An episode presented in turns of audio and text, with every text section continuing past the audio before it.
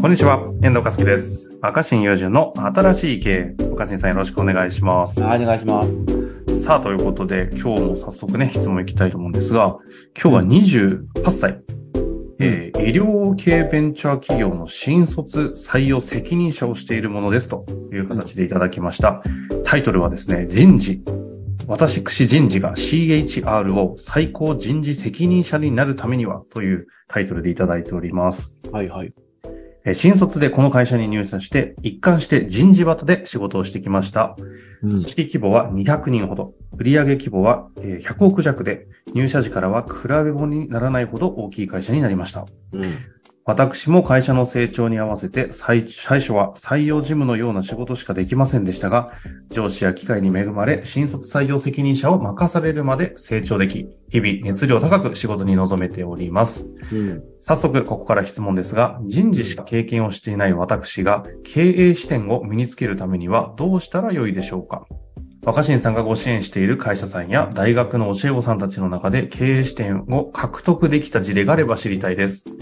質問の背景をご説明させていただきますと、採用責任者なので経営会議などにも出席するようになり、社長や役員陣と議論することが多くなりました。うん。その中で視座の狭さや視点の低さを痛感することが多く、いわゆる経営の視点を持ってくれと、経営陣から知った激励をいただいております。なるほど。自分なりに努力しようと、自社や競合他社の IR 資料などを読み込むも、どうもこのやり方ではない気がするなと、何か良いヒントがあればいただければと思い、質問をさせていただきました。ということですね。はい。ま経営視点。あ、ね、まあ僕ガチのその、あの、ビジネス相談に乗れるわけじゃないなと思ってるんだけど、この、経営視点、視点の話ですよね。そうですね。視点の話ですね。それを本気で思ってるんであれば、本気でその会社の人事として経営視点になるものを持ちたいんであれば、うんいや、わかんない。まずその、その会社の経営視点に立つには、その会社の経営者になるしかないと思うんで、おう僕は無理だと思うんですよ。はいはい。本本気でね。うん。いや、結局その、だってその視点っていうのはその立場にいるから見える。はいはい。確かに。まあ、それでもそれに迫る、なんか、ああ、経営するっていうこの感覚なんだ、みたいなものをもし持ちたいってことであれば、本気なら、やっぱなんか副業で小さなお店でもやるしかないんじゃないですかね。ああ、そっち来るか。いや、でもそれしかないと思うんですよ、本気なら。いや、今その、だから、いわゆる課題が、うんうん。日々いろんな仕事に追われてると思うんだけど、えでもまあ100人規模ぐらいで、100人もっといたっけ？え、200人規模で200人規模で、ね200人規模でね、売り上げが100、100ぐらいあるのか。うん。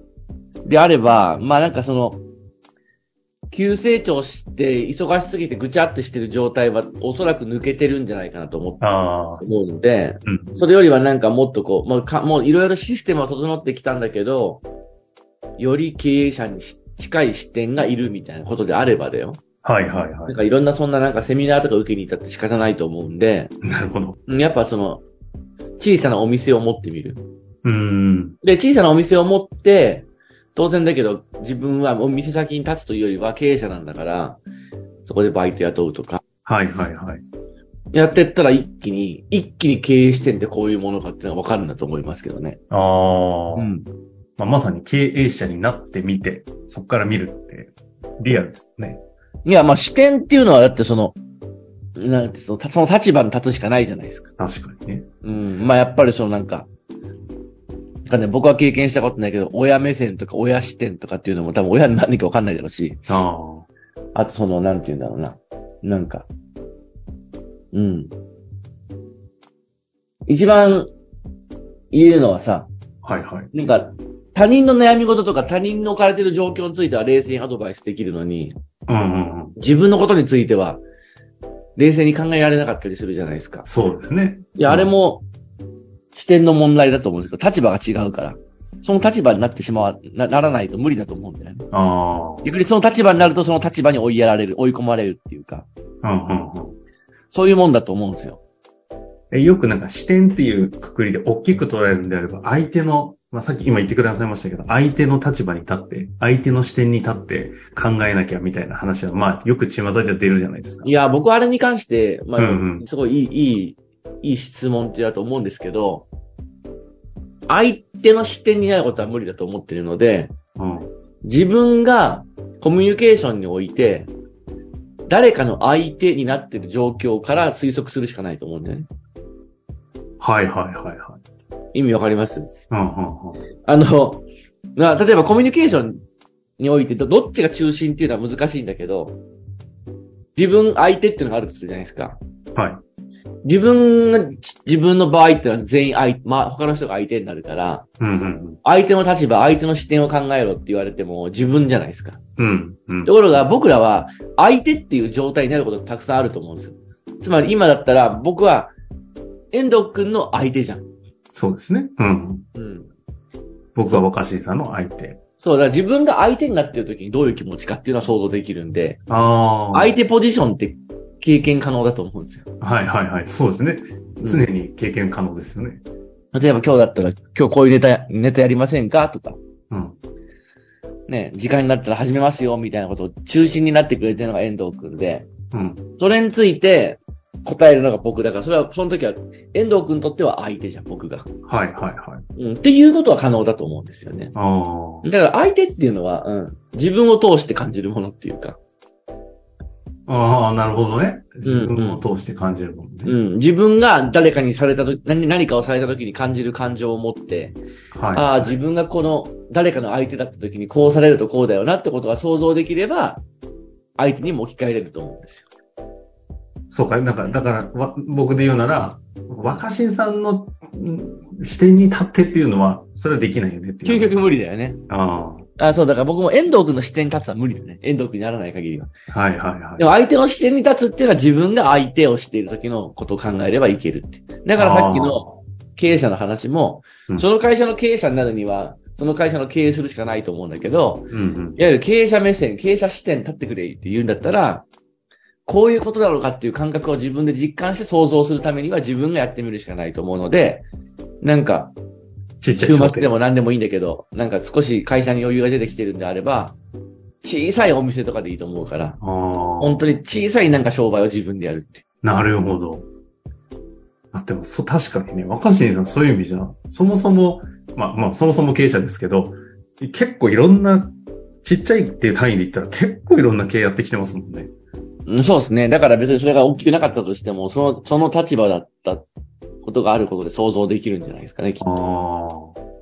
いや、説得力がは半端ないですね。うんえ、あえて多分皆さん気になるんで、じゃないかなとも思うんで、こういう話すると、うん。なんか、若新さんだったら、うん。なんか、ど、どんな副業するみたいな話に至っちゃうと思う。いやでもそれはその点はどう？あの、規模が小さい方がいいんじゃないですか。でかいことやるの大変じゃないですか。別にそれを目指してるわけじゃないから。とはいえ本気にならないといけないと思うんですよ、ある程度。つまりそのなんか、やっぱりね。本気にならなきゃあかんね。そのある商売をするためにリソースを割いて、うんうん起こる状況っていうか、数字と二の目っこして、みたいうん。な。はいはいはい。やっぱり、だからどう、あ、こういう風なことが気になるんだとか、こんな気持ちになるんだっていうのを分かるためには、うん。まあ、やっぱり、んで自分のキャリアのためにも一個やるのいいんじゃないですかね。何でもいい、別になんか何でもネイルサロンとかでもいいと思うし。よくわかんないけど、都会だったら携帯の画面割れたら修理するような、なんか普通にサービス窓口でもいいと思うし、何でもあると思うんですよ。フランチャイズ、フランチャイズとかで一個やってみるとかね。もう本当に、とにかく確かにね、今回の目的が経営視点に立つという意味であれば、そう本気だ座学だどうだってじゃなくて。そう、大体そういうクラスになってきて、会社も規模でかいから、うん。わけわかんないけど、なんか100トータル100万円ぐらいするセミナーとかに行く人もいるじゃん。そうですね。そうそう、ガうんガチでそういうの見つけたい。うんうんあと、だから大学院に行くとか。だからそんなこと、まあそれも無駄じゃないんだけど、商売するのはいいんじゃないですかね。なるほどね。まあ、ちょっと今回ね、相手の視点に立つ経営視点というところからね、話していったんでね、確かにそうですね、視点に立ちたければ、まあ、ある意味そのポジションに立ってみるっていうのをね、感覚を得てみるっていうのいや、人生の中でその立場に立ったっていう経験はもう何事にも変え難いと思いますよ。確かうん。に。ぜひね、ちょっと一度何か会社作ってみて、なんか動きありましたら、またぜひ報告いただきたいなと、お待ちしております。ぜひお願いします。ありがとうございました。本日の番組はいかがでしたか？番組では若新雄純への質問を受け付けております。番組説明欄の URL から質問フォームにご入力ください。